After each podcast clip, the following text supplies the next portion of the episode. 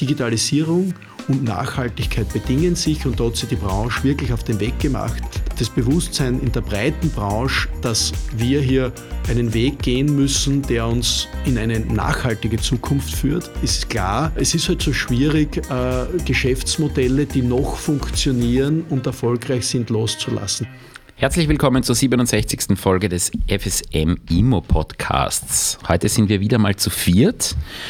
Zuerst stelle ich äh, den lieben Xandi vor. Hallo, lieber Xandi. Hallo, lieber Benny. Schön, dass du da bist. Und wir haben heute zwei Gäste, und zwar zum einen Christina Lang und zum anderen den Wolfgang Kratischnik, beide von der Delta-Gruppe.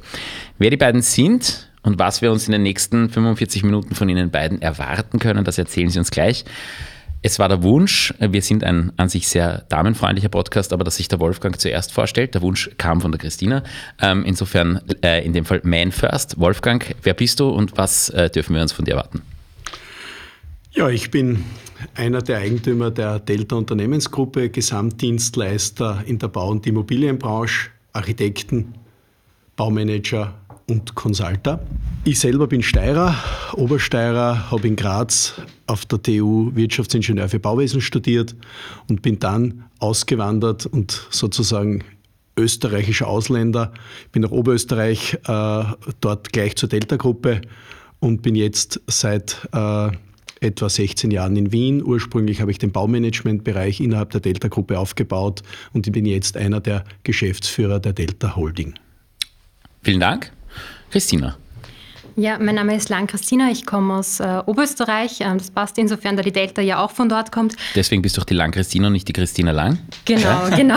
Und ähm, ich komme eigentlich aus der Startup- und Innovationsbranche bzw. Energiebranche.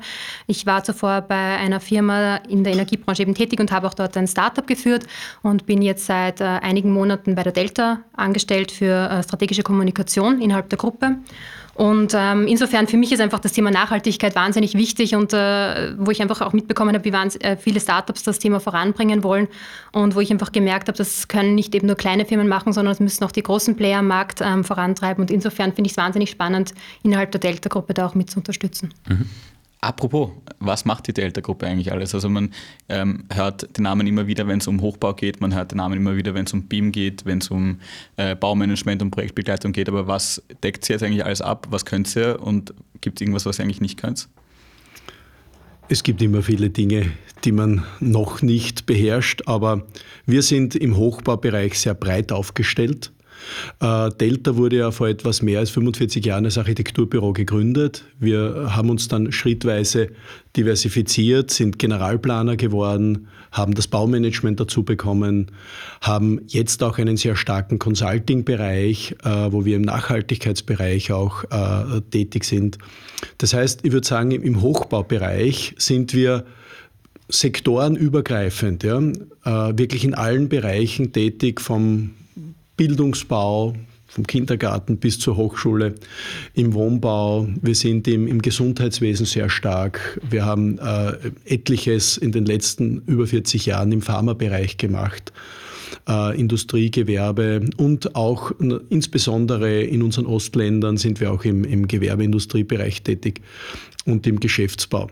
Äh, die Delta ist international, äh, in Oberösterreich in Wels gegründet, haben jetzt aber den größten Standort mittlerweile schon in, in Wien.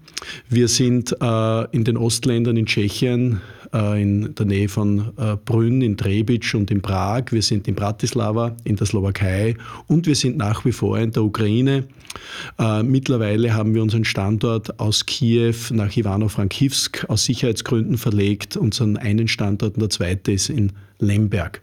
Das heißt, wir sind in vier Ländern tätig mit ein bisschen einer Ostorientierung und, und im Wesentlichen, außer in der Ukraine, da sind wir auch ein bisschen im Infrastrukturbereich, sind wir im Wesentlichen im Hochbaubereich tätig, aber da dann wirklich sehr breit in diesen, sage ich mal, Disziplinen, wie ich sie genannt habe, Architektur, Generalplanung, Baumanagement, Consulting. Entschuldige, dass ich da gleich nachfrage. Das Thema ähm, haben wir es eh auch schon notiert gehabt. Wie schafft ihr es, dass ihr den Standort in der, in der Ukraine noch immer aufrechterhaltet und was, was kann man dort überhaupt noch machen? Die Ukraine ist ein Riesenland. Ja. Das heißt, äh, der, der, Krieg ist natürlich äh, überall präsent, aber äh, gekämpft wird wirklich nur im Osten und Südosten. Und äh, was wir dort machen können, ist einfach das Land so unterstützen, dass im restlichen Land ein, sage ich einmal, Leben so normal, wie es halt geht, äh, aufrechterhalten werden kann und natürlich äh, auch Infrastruktur im Hochbau primär geschaffen wird. Ja, wir bauen dort zum Beispiel ein großes äh, äh Start-up-Zentrum in Ivano-Frankivsk, Bromprilat, Gem Factory in, in ähm, Lemberg ist ein Projekt, das, das schon in Fertigstellung ist. Das heißt, äh, es wird dort investiert, es wird äh, auch dort äh, an ein Leben nach dem Krieg gedacht. Und wir, wir bereiten uns in sehr breiten, äh, in breiter Hinsicht darauf vor. Einerseits, äh, wir haben eine extrem hohe Solidarität innerhalb der Delta-Gruppe, was Unterstützung für ukrainische Familien betrifft, für, für Angehörige von ukrainischen Familien, die wir auch teilweise in Österreich untergebracht haben, aber auch, dass wir unsere Mitarbeiterschaft möglichst äh, auch gut beschäftigen können. Da gibt es auch innerhalb der Firma eigenes Solidaritätssystem, so dass wir uns auch gut rüsten, wenn der Krieg vorbei ist, dass äh, wir einfach auch dort unterstützen können im Wiederaufbau. Seid ihr da eingebunden auch in diese Gespräche, die es da jetzt schon gibt seitens der Europäischen Union und international über den Wiederaufbau der Ukraine? Da liest man ja immer wieder, dass es diese Themen gibt. Ähm, und ihr seid jetzt einer, der Infrastruktur dort vor Ort zur Verfügung stellt. Hast du da auch irgendwas mitbekommen oder kannst du dazu was sagen? Es gibt dort eine, eine sehr starke Initiative, die nennt sich Rebuild Ukraine. Mhm. Und äh, ja, wir sind auf verschiedenen Gebieten, gerade im Zusammenspiel mit internationalen Geldgebern, sind wir dort auch mit an Bord ähm, und bereiten uns einfach auf, auf die Zeit danach vor. Mhm. Vielleicht jetzt ein bisschen zu äh, ja, weniger äh, kritischen äh, Szenarien. Ähm, ja, du hast ja gesagt, ihr seid am Anfang als Architekturbüro gegründet worden. Wie ist das eigentlich dazu gekommen? Mittlerweile, ihr habt über 300 Leute, glaube ich, also schon kein ganz kleines Schiff mehr. Ähm, wie, ist das, wie ist das passiert und was ist sozusagen das, ähm, der Fokus, wohin soll sich die Delta-Gruppe entwickeln? Unsere erste Firmengeneration, drei Gründer, ein Architekt, ein Baumeister und ein Kaufmann, waren immer sehr zukunftsorientiert, auch sehr abenteuerlustig, möchte ich sagen, und haben viel ausprobiert, haben in vielen Ländern ihre, ihre Erfahrungen gemacht. Äh, ich durfte die letzten ein bisschen mehr als 30 Jahre dabei sein, durfte auch viel mitlernen aus deren Abenteuerlust. Ja. Erste Reihe, fußfrei, könnte man fast sagen. Wir sind jetzt die zweite Generation. Äh, zwei der Gründer haben ja vor etwas mehr als zehn Jahren übergeben an uns. Das sind teilweise vom dritten Gründer die Kinder plus äh, andere langjährige Manager im Unternehmen. Das heißt, äh, für uns ist es so, dass wir natürlich ein, ein ja, wir versuchen die von unseren Gründern vorgelebten Werte auch gut weiterzutragen. Ja? Und ein Wert ist einfach ein, äh, eine Experimentierfreudigkeit, eine Innovationsfreudigkeit, ein äh, Fehler machen dürfen äh, und aus diesen Fehlern einfach besser werden. Und, und ich denke mir, das führt automatisch dazu, und da haben wir schon den Blick auch in die Zukunft, dass man im Unternehmen sehr innovationsfreudig ist, dass man auch äh, mit Partnerinnen und Partnern im Startup-Bereich kooperiert, dass man sich an anderen Unternehmen beteiligt und dass man einfach schaut, wo könnte man der Vision von Delta, wir haben ja eine Vision, die nennt sich Delta Wegbereiterin für bessere Welten. Wir wollen auch über unser engstes Business hinaus unterstützen, einen gesellschaftlichen Wandel, äh, eine, eine Transition in Richtung ja, überlebensfähiger Wirtschaft, ja, mhm. im Sinne von nachhaltiger Wirtschaft, CO2-neutraler Wirtschaft. Und da sind wir gerade in der Baubranche völlig richtig angesiedelt. Mhm. Da gibt es viel Handlungsbedarf, da dürfen wir viel tun. Und ja, und und uns einfach engagieren. Ja, vielleicht darf ich da noch kurz einhaken. Also, Wir hätten das jetzt sowieso auf dich gerichtet. genau, warum ist auch Innovation für uns bei der Delta so wichtig? Das eine ist, glaube ich, dass der Markt sich äh, rasant ändert und dass die ganzen Marktbedingungen einfach zeigen, dass es da äh, ja einfach äh, viel Unsicherheit gibt. Ja? Und äh, insofern ist die Anpassungsfähigkeit von Unternehmen wahnsinnig wichtig. Wir haben es natürlich gemerkt in der Ukraine, wie toll auch da unsere Mitarbeiter reagiert haben, wie die zum Teil hier nach Wien gekommen sind, zum Teil noch vor Ort dort gearbeitet haben und bis jetzt nach wie vor an Projekten arbeiten und wo wir auch einfach als Unternehmen gemerkt haben, wie wichtig das für uns ist, dass unsere Mitarbeiter dieses offene Mindset haben und dass wir das natürlich in Zeiten wie diesen noch umso mehr brauchen. Das andere ist äh, klarerseits, dass es auch der Wettbewerb fordert, dass man innovativ ist und, und vorangeht. Und äh, das andere sehr, sehr wichtige Thema von uns ist das Thema der Nachhaltigkeit zu fördern. Und zwar jetzt nicht nur ähm, einfach, weil es generell jetzt gerade Usus oder Trend am Markt ist, sondern wir haben eine ganze Nachhaltigkeitsabteilung, ja, die sich wirklich von Grund auf damit beschäftigt, wie können wir Projekte von Anfang an mit unterstützen, dass sie Nachhaltigkeit, äh, nachhaltig sind. Ähm, wie können wir das auch einem Kunden, einem dem Markt verkaufen, ähm, vor allem so, dass wir den Lebens Lebenszyklus von äh, Gebäuden von Anfang bis zum Ende mit betrachten und das dann natürlich auch ähm, gut als, als Angebot dem Kunden übermitteln und so dass äh, wir da auch mit anderen Partnern zusammenarbeiten, wo es um ähm, ESG-Kriterien geht ähm, oder auch den äh, Fußabdruck, den ökologischen von Gebäuden. Und ähm, ja, im Endeffekt wollen wir so äh, natürlich auch den Kunden äh, besser bedienen und, und die Vorteile der nachhaltigen Ausrichtung zeigen. Das Stichwort Innovation ist jetzt schon ein paar Mal gefallen.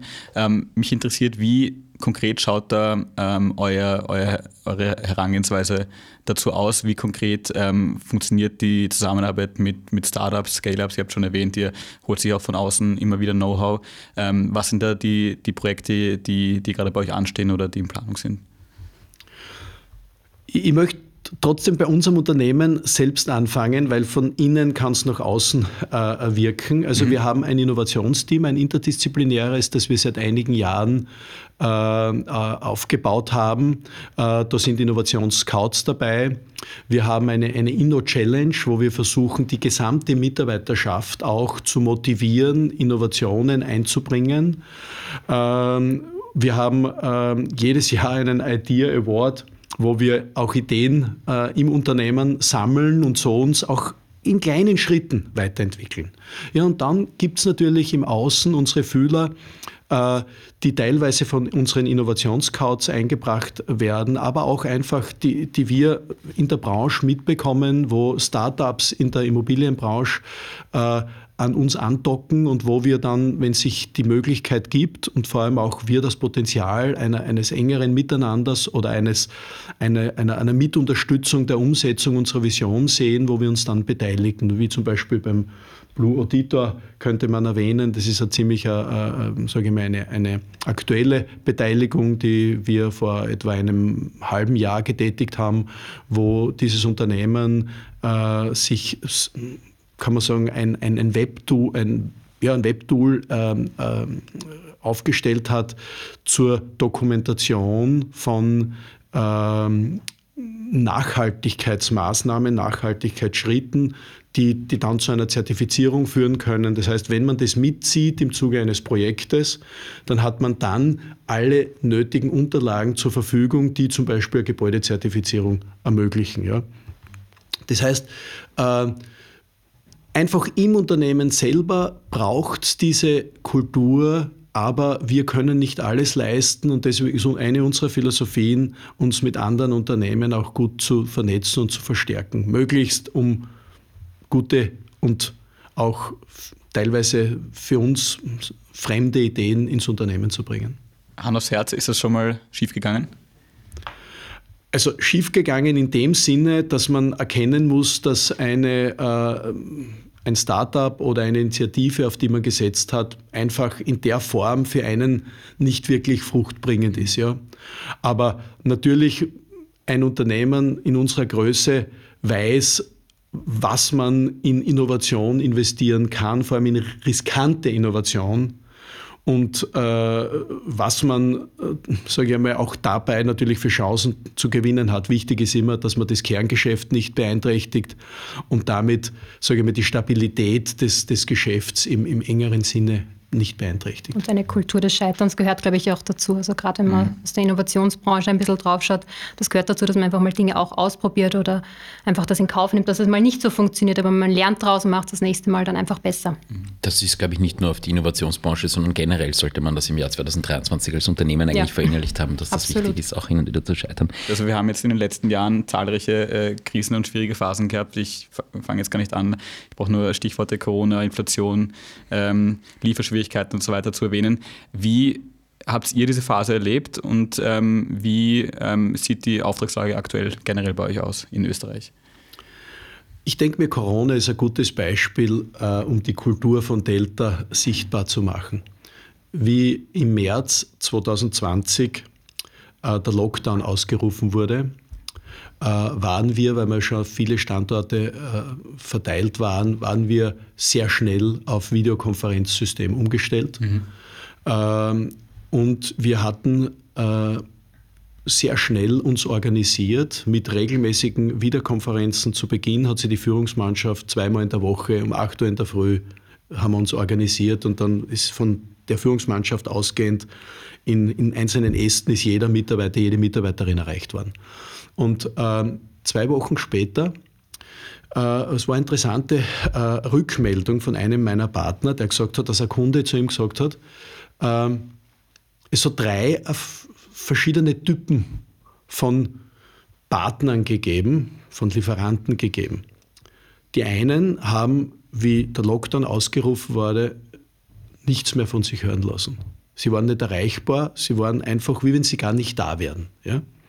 Die zweiten, die waren äh, sofort am Tisch und haben gesagt, sie wollen mehr Geld, weil sie haben erschwerte Verhältnisse, sie können nicht mehr so arbeiten wie vorher und sie haben sofort quasi versucht, über Nachträge zu argumentieren. Und dann, und das hat mich extrem gefreut, und das liegt offensichtlich wirklich in der DNA von Delta, die Partnerschaftlichkeit, dass er gesagt hat, und bei Delta habe ich es erlebt, die haben sofort gesagt, na, was machen wir jetzt gemeinsam am besten aus der Situation? Wie können wir trotzdem schauen, dass die Baustellen aufrecht bleiben, dass wir weiterarbeiten können? Das heißt, da war sofort eine Lösungsorientierung, da hat man sofort versucht, lösungs- und zukunftsorientiert zu denken und zu arbeiten. Und das von einem Kunden so von außen zu hören, das, das, das hat irgendwie mich so bestätigt, dass wir am richtigen Weg sind. Dass wir mit, mit der Philosophie, wie wir Bauprojekte sehen, nämlich das große interdisziplinäre Teamprojekte, wo auch das Soziale ganz entscheidend ist, wo es nicht nur um Technik geht, professionellste Technik, um architektonische äh, äh, sage ich mal, Vielfalt und Ästhetik und natürlich auch um eine professionelle Wirtschaftlichkeit, sondern dass es vor allem darum geht, dass die beteiligten Menschen gut partnerschaftlich miteinander tun. Und dass das unsere Leute auch wirklich so, auch in so, so einer Krisensituation, in so einer einmaligen, die man vorher noch nicht erlebt hat, wo man nichts einüben hat können, kein Model gehabt hat, wo die Leute automatisch so agiert haben, das war schon eine Bestätigung, die ich glaube, sehr viel sagt über, über uns, über Delta und über, über das, wie wir einfach unser Verständnis von Zusammenarbeit ist. Mhm. Und jetzt, Stand heute, wie ist ähm, die Auftragslage? Das finde ich nämlich ganz spannend, weil äh, da hört man sehr viel Ambivalentes. Äh, das verstehe ich sehr, sehr gut. Ähm, wir sind Gott sei Dank extrem diversifiziert. Mhm. Wir sind diversifiziert durch die Internationalität, wir sind diversifiziert durch die verschiedenen Aufgaben, die wir in unseren Dienstleistungen haben, eben von der reinen Architekturplanung bis zum Management, bis zur Managementleistung oder der Consulting-gutachterlichen Leistung. Und wir sind sehr diversifiziert von unseren Projekten, von unseren Auftraggebern. Wir haben öffentliche Auftraggeber, wir haben private Auftraggeber. Wie ich vorher gesagt habe, im Bildungsbau ist natürlich primär öffentliche Auftrag, Auftraggeberschaft, im Bereich Gewerbe, Industrie oder Shopping primär private Auftraggeberschaft. Wenn man so stark diversifiziert ist wie wir, dann spürt man natürlich Veränderungen in den einzelnen Bereichen, aber man kann sie auch sehr gut ausgleichen. Also ich muss sagen, wir sind wirklich gut ausgelastet über die Bereiche hinweg, weil wir sehr breit Dinge, einfach Situationen abfedern können. Also, gerade im Moment zum Beispiel im, im privaten Projektentwicklerbereich ist natürlich schwierig. Zinslast, hm. Baupreise sind hoch, die Inflation. Das heißt, wir haben eine Situation, die, die ja, sehr schwer Bauprojekte positiv darstellen lässt. Aber im öffentlichen Bereich merkt man natürlich, dass hier durch den Zuzug ein großer Bedarf ist im schulischen Bereich zum Beispiel, auch im Gesundheitsbereich, im Pharmabereich, wo man durch Corona draufgekommen ist, dass in Europa eigentlich äh, viel mehr passieren müsste, dass man viel ausgelagert hat an Asien zum Beispiel, was wir in Europa aber dringend brauchen würden. Das heißt, gerade in diesen Bereichen wird viel investiert und das tut uns gut, weil wir, weil wir in diesen Bereichen auch eben viel Erfahrung haben.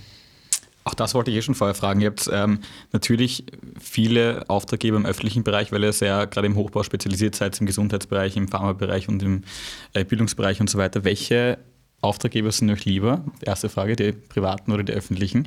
Und zweitens, warum? Das kann man gar nicht pauschal sagen. Ei, das, ist, ah, das ist, nein, nein, das, das lassen so, wir so nicht gelten. Okay, dann möchte ich es präzisieren. Ja. Uns sind Auftraggeber lieber oder am liebsten, die zu unserer Kultur passen, ja? die sehr zielorientiert arbeiten, die nicht nach Punkt und Beistrich äh, Dinge exekutieren, sondern die, die schauen, dass das, was erforderlich ist und zum Erfolg beiträgt, dass das unterstützt wird in einem Projekt. Die unbürokratisch sind, die äh, dadurch schnell entscheiden, also entscheidungsmutig sind, äh, die auch Fehler verzeihen können und nicht ständig auf Fehlersuche sich im Projekt befinden, sondern die einfach ja, unsere Kultur tragen und aus dem heraus ein Projektteam inspirieren, das auch mutig Schritte setzt, dass das Projekt weitergeht, dass es ins Ziel kommt, ja, und, und nicht, nicht eine Projektkultur fördert, wo jeder nur vorsichtig ist, nur um sich schaut, sich absichert, mehr in Schreiben, sage ich einmal, investiert, als in Lösungen investiert, ja. Und diese, diese Bauherren das heißt, findet man im öffentlichen und im privaten. Ja, aber das heißt, ähm, was du ansprichst, ist dieses Partnerschaftsmodell, das ihr offensichtlich sehr aktiv ähm, betreibt. Ähm, wir haben das in dem einen oder anderen Podcast ja auch schon gemacht. Ja? Also nicht nur diese klassischen ÖNOM-Verträge abzufassen, sondern partnerschaftliche Modelle. Vielleicht kannst du uns einmal ein bisschen Punkt 1 sagen. Ähm, mir wird immer vorgehalten, ich rede selbst zu viel in diesem Podcast, unter anderem von dem Herrn, der hier neben mir sitzt. Deswegen frage ich dich das jetzt einfach, was ist ein partnerschaftliches Modell? Und Punkt 2, ähm, was sind die Vorteile? Und vielleicht auch die Nachteile. Wir haben beim Bauen historisch gesehen einen Systemfehler. Im Moment ist es so, dass wenn der eine gewinnt, verliert der andere. Ja? Das heißt, wenn der Bauherr für ein Gebäude wenig zahlt, ist er scheinbar der Gewinner. Die Firma ist der Verlierer, weil sie wenig Geld für ihre Leistung bekommt. Umgekehrt auch, wenn die Firma viele Nachträge stellt, die durchkämpft, vielleicht mit Rechtsanwaltsunterstützung, ja, äh, dann ist sie scheinbar der Gewinner und der Bauherr der Verlierer. Das heißt, wir haben ein System, ein übliches System, das davon ausgeht, dass beide andere Ziele haben. Ein Partnerschaftsmodell ist ein Modell, wo ich es schaffe, eine Gleichrichtung der Ziele zu erreichen. Eine Gleichrichtung der Ziele ist, ist das, was eigentlich alle bei diesem Projekt vereint, nämlich das Projekt selber. Das heißt, dass ich eine Struktur im Projekt schaffe, wo alle Beteiligten gewinnen, wenn das Projekt erfolgreich ist. Das heißt, wenn das Projekt, ich sage einmal, möglichst billig zur bedungenen, zur vertraglichen Qualität errichtet wird, wenn das Projekt in der Zeit fertiggestellt wird, dann gewinnen alle. Wie kann das gehen? Das kann nur so gehen, ich, indem ich gewisse Gesetzmäßigkeiten, zum Beispiel aus der ÖNAMP 2110, die ja klar auf Sphärentrennung aus, aus ist, ja, indem ich gewisse Gesetzmäßigkeiten auflöse. Indem ich schaue, dass Risiken, die ich immer habe bei Immobilien, insbesondere in der heutigen Zeit, wo immer mehr in Richtung Bestandsimmobilien geht, immer komplexere Situationen, auch im Baugrund, dort, wo es einfach zu bauen war, die Dinge sind gebaut, sage ich einmal. Also die Aufgabenstellungen werden komplexer, die, die Risiken werden auch äh, komplexer und weniger greifbar, wo ich hier diese nicht greifbaren Risiken nicht auf irgendjemand überwälzen möchte, sondern wo ich die in einem neutralen Topf lasse und wo ich den, der damit am besten, am effizientesten umgehen kann, dann auch die Risiko Behebung oder die Lösung, wenn es wirklich schlagend wird, ja, wenn, wenn irgendeine Gefahr auftritt, die Behebung dessen auch, auch äh, äh, verantworten lasse. Und, und aus dem heraus ist natürlich das Ziel, dass möglichst wenig Risiken schlagend werden Und auch die Risiken, die schlagend werden, möglichst effizient abgewickelt werden, dass möglichst viel von diesem Risikotopf überbleibt und der dann in einer Art Bonussystem auf die Beteiligten aufgeteilt wird. Also das ist genau die, vielleicht nur der, der Sukkus des Ganzen, weil das klingt immer alles wunderschön, aber der, der Sukkus ist ja eigentlich, dass am Ende des Tages nicht nur das Projekt ähm, in der bedungenen Zeit zur bedungenen Qualität fertiggestellt wird, sondern dass auch alle Beteiligten einen höheren Gewinn einfahren. Das ist ein rein wirtschaftliches Modell eigentlich. Also es ist nicht von der, wir haben uns alle Liebrichtung gedacht, sondern es ist eine, ein, eine wirtschaftliche Idee, die da dahinter steht. Und das ist das, was mittlerweile ein bisschen Einzug hält. Ich war vor einem Jahr euphorischer, ähm, was das betrifft. Mittlerweile bin ich es wieder ein bisschen weniger. Ich weiß nicht, wie da dein Zugang ist, aber es hat sich am Markt jetzt weniger schnell durchgesetzt, als ich dachte, dass das der Fall sein wird. Und einige öffentliche Auftraggeber, die das machen wollten, haben das dann nur abgespeckt gemacht und dann noch abgespeckter und am Schluss sind wir eh wieder dort, wo wir vorher waren und die Claim-Management-Abteilungen sind gleich groß, wie sie vorher waren. Mag sein, gut für die Rechtsanwälte in der streitigen Auseinandersetzung, aber vielleicht nicht so gut in der Vertragsgestaltung am Anfang, weil da braucht man den Anwalt ja auch. Ähm, aber es ist einfach ein sehr spannendes, spannendes Modell, neuer Zugang für die österreichische Baubranche, wahrscheinlich für die westliche Baubranche generell, was ganz was Neues, dass man sich ähm, nicht immer nur ähm, wie am Fußballplatz fest, fest, in, fest, ins Gesicht hat gegenseitig, sondern, sondern ähm, gemeinsam spielt. Ähm, aber ja, schauen wir mal, wo es hingeht. Glaubst du, dass das, glaubst du, dass sich das on the long run durchsetzen wird? Ich bin zutiefst überzeugt, weil es ja viel menschengerechter ist, weil wir als Menschen ja auf Kooperation ausgerichtet sind. Das weiß man ja mittlerweile aus der Gehirnforschung. Wir sind ja nicht auf Kampf ausgerichtet, sondern wir, uns geht es viel besser allen. Wir sind gesünder, wir schlafen besser, wir, wir werden älter, äh, nämlich gesund älter, wenn wir äh, mit anderen Menschen in einer guten sozialen Beziehung sind. Das heißt, das ist ja etwas, was uns sehr nahe liegt. Und ich, ich, möchte das wirklich von meiner, sozusagen, ich bin, bin an und für sich Austauschsportler. Ich weiß, dass die Dinge Zeit brauchen.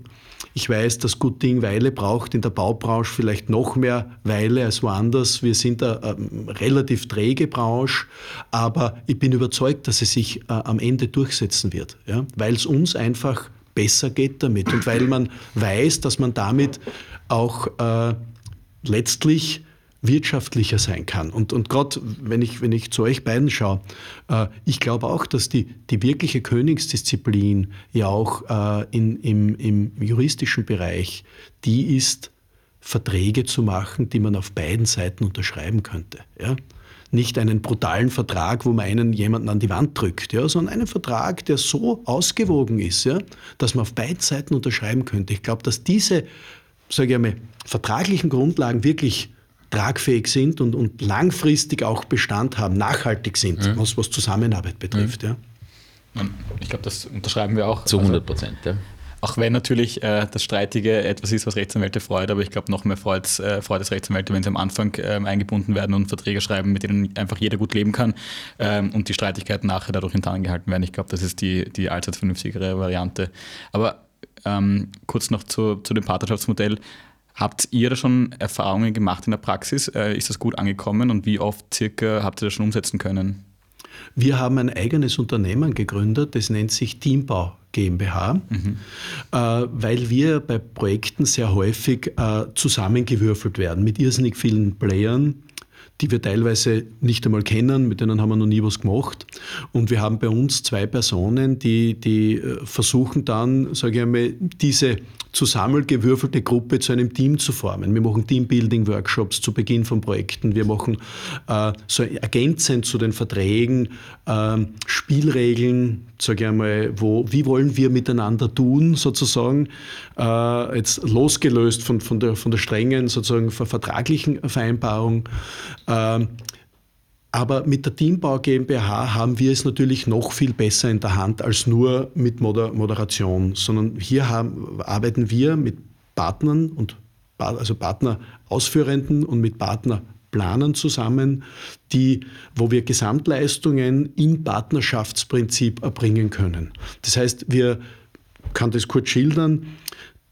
Wir leben dort einen integralen Ansatz, wo aus der Intelligenz, sage ich mal, der Schwarmintelligenz des Teams die besten Lösungen herauskommen. Das heißt, es werden bei den technischen Lösungen, aber auch bei den Prozesslösungen, beim Terminplan zum Beispiel, es werden, werden die verschiedenen Player einbezogen, man diskutiert mit ihnen die Vor- und Nachteile durch und kommt damit auf, auf bessere Lösungen. Das heißt, mit unserer Teambau GmbH, äh, die es noch nicht so lange gibt, äh, aber wo wir natürlich auch einen Auftraggeber brauchen, der das auch wirklich möchte und annehmen kann und wo wir bei mehreren Projekten zuerst mit der Planung beauftragt wurden und dann hat der Auftraggeber in der Planung schon gesehen, oh, die Partnerschaft passt und hat uns dann die Ausführung dazugegeben und, und so ist wirklich ein, ein sagen wir, ganzheitliches Teamprojekt entstanden.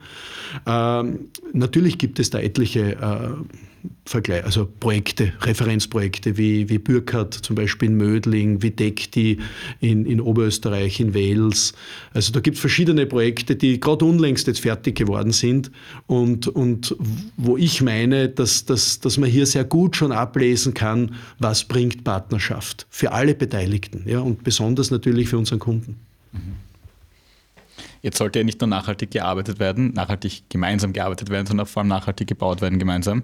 Überleitung zu dir, Christine. Was ist da ähm, konkret dein, dein Aufgabengebiet in der Delta-Gruppe und wie, wie, wie schaust du, dass ihr gerade eure Auftraggeber auch dazu bringt, ähm, oder vielleicht auch an dich, Wolfgang, ähm, das äh, Thema der Nachhaltigkeit wirklich mittlerweile ernst zu nehmen und, und auch umzusetzen? Ja, also ich habe jetzt nicht per se mit den Kunden zu tun und muss sie überzeugen, mhm. aber das Thema Nachhaltigkeit eben aufgrund meines Backgrounds spielt einfach für mich äh, eine wahnsinnig wichtige Rolle. Ich glaube, es ist für alle jungen Menschen heutzutage wichtig, dass sie ähm, Impact schaffen können mit ihrer Arbeit, dass sinnerfüllte Arbeiten, ähm, dass sie wissen, warum sie tagtäglich in die Arbeit gehen.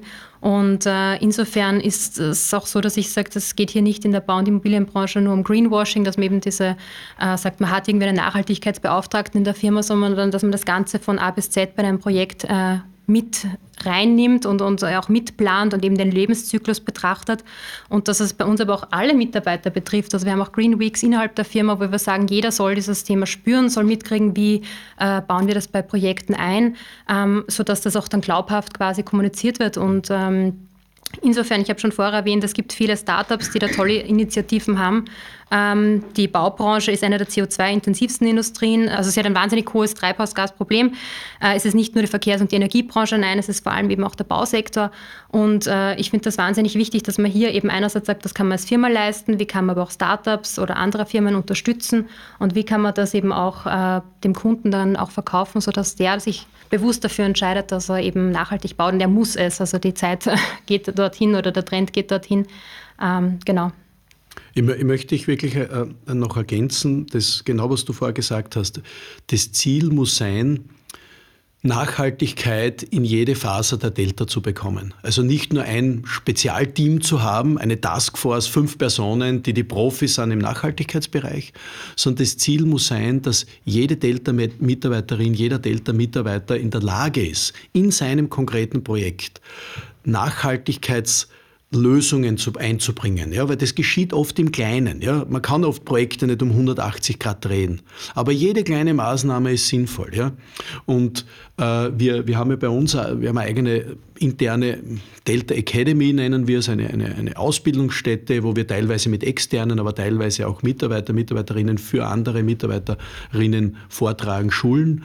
Das heißt, unser Ziel ist es, Nachhaltigkeit so breit bei uns zu verankern, dass wir wirklich in der Lage sind, letztlich, sagen wir mal, nur mehr mit Nachhaltigkeitsaspekten bespickte, äh, Aspekten bespickte Projekte zu machen, äh, den Blickwinkel aufzuweiten, der jetzt immer sehr stark auf der Richtung liegt. Ja? Wie kann ich die Richtung optimieren? Die Richtungskosten optimieren, aber die Richtungskosten sind halt nur eine Größenordnung von 20 Prozent von den Lebenszykluskosten. Das heißt, uns ist wichtig, dass der Blick auf den gesamten Lebenszyklus geht und dass man einfach hier versucht, zum Beispiel äh, das Gebäude auch als Rohstoffmine der Zukunft im kreislaufwirtschaftlichen Sinn zu sehen, dass man die Substanz des Gebäudes, also die Konstruktion CO2-mäßig versucht, möglichst lange zu erhalten, weil da steckt einfach in der, in der Konstruktion selber steckt sehr viel CO2-Footprint drinnen. Mhm. Wenn ich diese Konstruktion über mehrere Nutzungszyklen hinweg erhalten kann, ja, also sprich ein Gebäude, im Wesentlichen 100, 200, 300 Jahre überleben kann und das ist technisch kein Thema, ja, dann, äh, dann helfe ich CO2 einzusparen. Weil ich muss nicht immer wieder was wegreißen und wieder neu bauen, sondern ich kann ein Gebäude, so wie wir es an den Gründerzeitgebäuden ja sehen, die ja teilweise über 150 Jahre schon stehen, mehrere Nutzungszyklen schon hinter sich haben und noch immer super funktionieren. Naja, wobei die Gründerzeit, glaube ich, kann noch nicht länger als 150 Jahre stehen, aber es gibt Gebäude, die 18, schon länger sind. 1850. Ja, aber ich glaube, die Gründerzeit, wenn ich das recht in Erinnerung habe, beginnt mit 1875 so irgendwie. Ne? 70er. Bis sie- ja. Aber, aber 1850 Aber du hast recht, haben die Gebäude. natürlich, ja, aber das ist dann nicht mehr Gründerzeit. Ähm, Okay, das na, wissen wir, wissen wir eine mittlerweile aus Palta. einigen Verfahren, die wir geführt haben ja, äh, zu Okay. dem Thema. Da gibt es da gibt's mannigfaltige strenge Wege dazu. Abgrenzung, Ja, es ist eine okay. strenge Abgrenzung. Ähm, na, aber wenn ich jetzt zu dir komme und sage, ähm, äh, äh, lieber Wolfgang, ich möchte mein Kohlekraftwerk ähm, errichten. Seid ihr so lieb und macht das für mich. Lehnt ihr das ab? Also wir versuchen zuerst einmal äh, herauszufinden, was dem Kunden wirklich sein, sein Urziel ist, sein Urwunsch. Ja. Das, das, das muss man herausfinden, weil es kommen ja auch Kunden zu uns, die sagen, meine Halle ist zu klein, ich möchte sie vergrößern. Ja. Und da herauszufinden, braucht es wirklich eine große bauliche Maßnahme oder reicht es, wenn man eine Maschine zum Beispiel nur austauscht. Ja? Oder wenn man zum Beispiel mit anderen Unternehmen kooperiert. Das heißt, vor einer Objektstrategie muss ich mir die Unternehmensstrategie anschauen. Was, was, was bezweckt der Kunde? Unternehmensstrategie, dann gibt es eine Objektstrategie und erst aus der heraus gibt es dann eine Machbarkeitsstudie und so weiter. Und äh, das ist eine Frage, die wir immer wieder diskutieren. Ja. Es, weniger im Zusammenhang mit Kohlekraftwerk, sondern im Zusammenhang mit großen Logistikzentren. Ja. Große Logistikzentren, die an der Peripherie entstehen, wo viel Bodenversiegelung passiert. Und äh, wir haben unlängst, es ist nicht, nicht lange her, Christina weiß das, äh, wir haben intensiv diskutiert, da ist es um, um äh, ein Projekt gegangen für ein Unternehmen äh, eines Industriezweiges, der uns nicht, der, der aus unserer Sicht kein nachhaltiger Industriezweig ist. Ja, ich möchte, möchte jetzt bewusst nicht offen hinhacken, aber es ist ein, ein aus unserer Sicht nicht kein nachhaltiger Industriezweig. Äh, und wir haben das intensiv diskutiert intern, weil wir sind ja ein, ein Partnerteam bestehend aus, aus, aus zehn Personen, ja, und da, da sind schon sehr unterschiedliche Sichtweisen auf, auf so ein Thema. Aber schlussendlich waren wir uns alle einig, dass wir diesen Auftrag nicht wollen. Das war das erste Mal in der Firmengeschichte, dass wir wirklich aus unserer Initiative heraus, wo, wo uns etwas angetragen wurde, wo wir gesagt haben, nein, das wollen wir nicht machen. Ja? Und es ist, es ist immer ein Abwiegen, weil man ja Verantwortung hat für seine Mitarbeiterinnen und Mitarbeiter. Und es ist nicht so, dass man sagen kann, na, mich interessiert ein Projekt nicht. Aus dieser, in dieser, auf dieser, äh, in dieser Position sind wir nicht. Ja? Aber, aber was wir schon äh, äh, sind, so gefestigt in unserer Vision, dass wir nicht unkritisch Aufträge annehmen, ja? sondern dass wir im Worst Case einen Auftrag ablehnen oder sonst zumindest versuchen, einen Auftrag besser zu machen, nachhaltiger zu machen, ökologischer zu machen. Ja? Das, ist, das ist einfach unser, unser Antrieb. Und das finde ich sehr sympathisch, ja, weil nur dann kann es funktionieren, wenn jeder über Nachhaltigkeit spricht und dann beim ersten Auftrag eh wieder das Gegenteil macht, dann kann es eigentlich nicht funktionieren. Und deswegen finde ich das ganz super, diese Antwort, ohne dass ich sie, das klingt jetzt vielleicht ein bisschen abgesprochen, was wir hier gemacht haben, aber wir haben über das Thema nicht gesprochen vorher. Ähm, finde ich sehr sympathisch, dass ihr, dass ihr so an die Sache herangeht. Also das heißt, mein Kohlekraftwerk muss ich mir selber bauen. Ich befürchte es. Ja, Ja. alles klar, alles klar. Ich werde den Sandy fragen, vielleicht hilft er mir. Ich, ich baue es dir gerne. Ich frage jetzt nur, wie gut es wird. Ähm, wir sind, kommen schon äh, so ziemlich zum Abschluss unseres Gesprächs. Ähm, Gibt es äh, im Abschluss zu all dem, was ihr gesagt habt, noch irgendwelche positiven Entwicklungen in der generellen Immobilienbranche in den letzten, ja, keine Ahnung, in der letzten Zeitperiode, wie, wie auch immer sie für euch definiert, ähm, was sich da wirklich getan hat, ähm, dass die Branche an sich, so wie sie ist, eine bessere wird? Weil auch hier, weil du hast vorher nachhaltige und weniger nachhaltige Branchen angesprochen. Ich habe immer schon behauptet, die Immobranche war über viel, viele Jahrzehnte und bis vor gar nicht allzu langer Zeit eine Branche, die man eigentlich nicht hätte beraten sollen, weil da war eine völlige Resistenz, was Nachhaltigkeit betroffen hat. Und jetzt ändert sich da was aus meiner Sicht. Aber vielleicht gibt es da konkrete Beispiele, jetzt muss gar nicht nachhaltig sein, ähm, aber wo du sagst, das hat sich wirklich was zum Guten gewendet. Oder wo ihr das sagt. Ja? Du, du bist ja, schau, ähm, ich schaue jetzt äh, die Christina an, du bist ja neu in der Branche, in der, Immobil in der Immobilienbranche. Vielleicht auch von dir, was, was dich beeindruckt hat. Ja, also was mich beeindruckt hat, ist definitiv, dass man sich auch so intensiv mit dem Thema Energie auseinandersetzt. Also ich finde, man sollte sich auf jeden Fall auch auf andere Branchen ähm, fokussieren und schaut, was, was tut sich dort, was sind dort die Entwicklungen.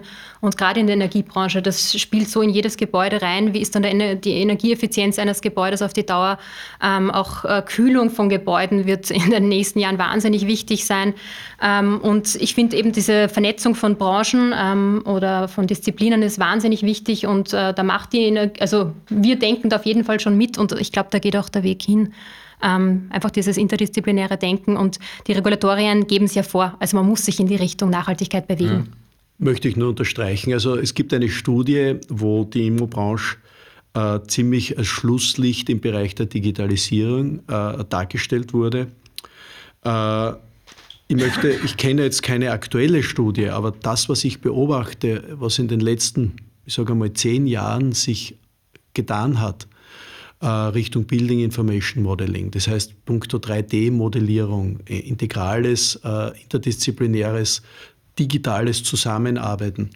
Da ist sehr viel in Bewegung, da hat sich sehr viel getan, bis zu Virtual Reality, Mixed Reality, wo man wirklich mittlerweile äh, im Vorfeld sehr gut virtualisieren kann, wie es dann im Endeffekt ausschaut. Man kann durchs Gebäude gehen, man kann mit, mit einer, einer sage ich einmal, ähm, einer 3D-Brille sehr gut auch äh, in Bestandsobjekten äh, Bewirtschaftung betreiben. Das heißt, mittlerweile würde ich sagen, ist die Immobranche im Digitalisierungsbereich sicher nicht mehr Schlusslicht. Ja? Wir, wir haben uns auf den Weg gemacht. Wir sind bei weitem nicht, nicht äh, Technologieführer, also das, so, so weit möchte ich nicht greifen, aber wir haben uns auf den Weg gemacht.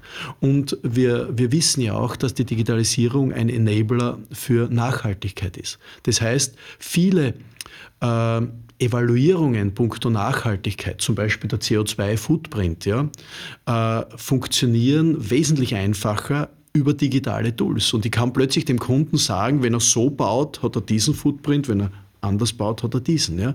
Wir haben da zum Beispiel ein, ein FFG-Projekt gerade abgeschlossen, BIM for Echo heißt das Tool, wo wir ein, ein, ein, ein Forschungsprojekt gemeinsam mit dem AIT und dem IBO, das sind zwei Organisationen, zwei Forschungsorganisationen, äh, gemeinsam äh, ein Tool ermittelt haben, äh, wo, wo aus einem digitalen Gebäudemodell, wenn gewisse Modellierungsvorschriften in der Erstellung eingehalten wurden, man quasi auf Knopfdruck ermitteln kann, welchen CO2-Footprint ein, ein, ein Gebäude hat. Das ist nur durch digitale Tools möglich. Das heißt, Digitalisierung und Nachhaltigkeit bedingen sich und dort hat die Branche wirklich auf den Weg gemacht.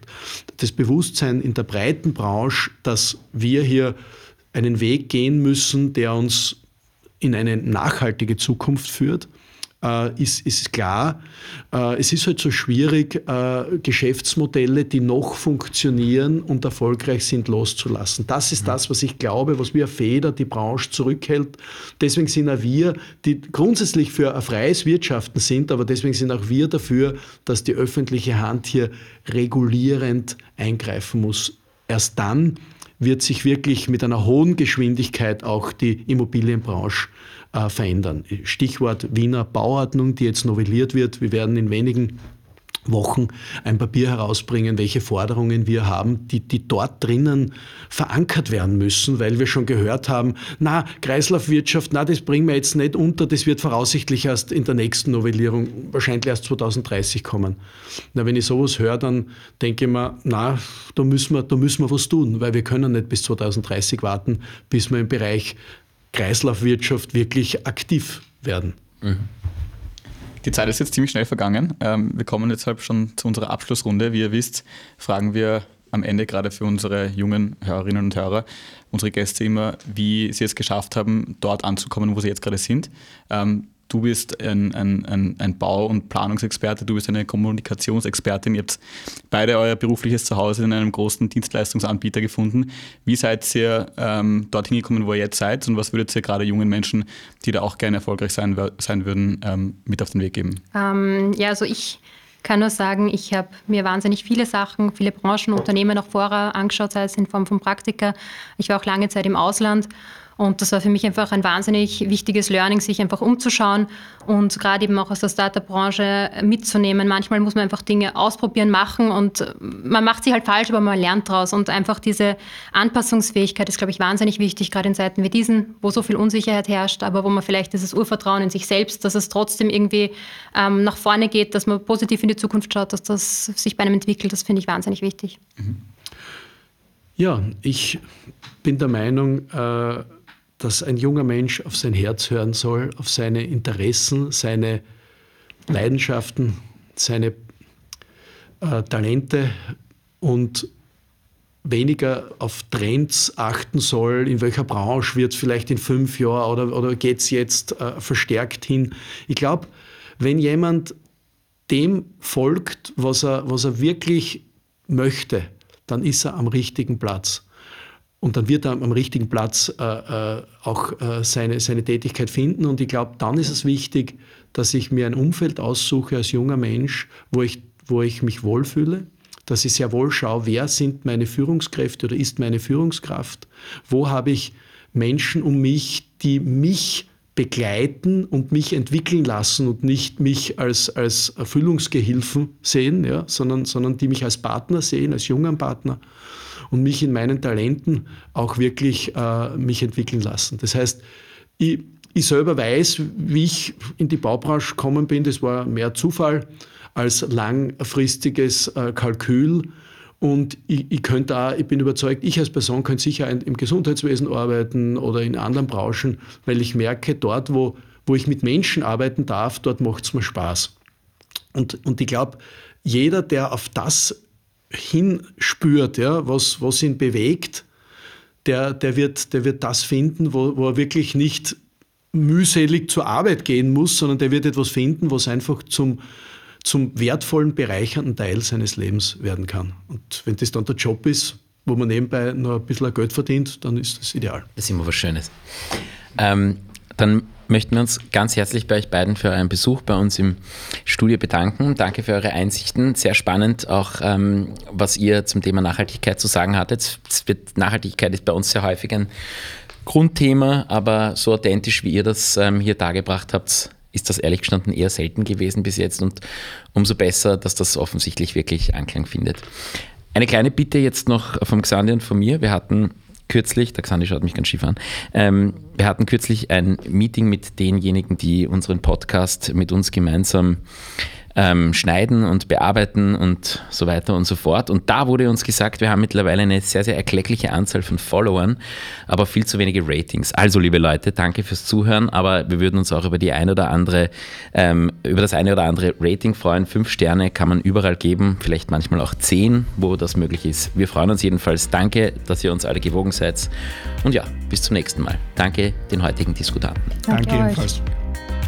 Wir reden nicht nur hier im Podcast gerne, sondern jederzeit auch persönlich mit euch.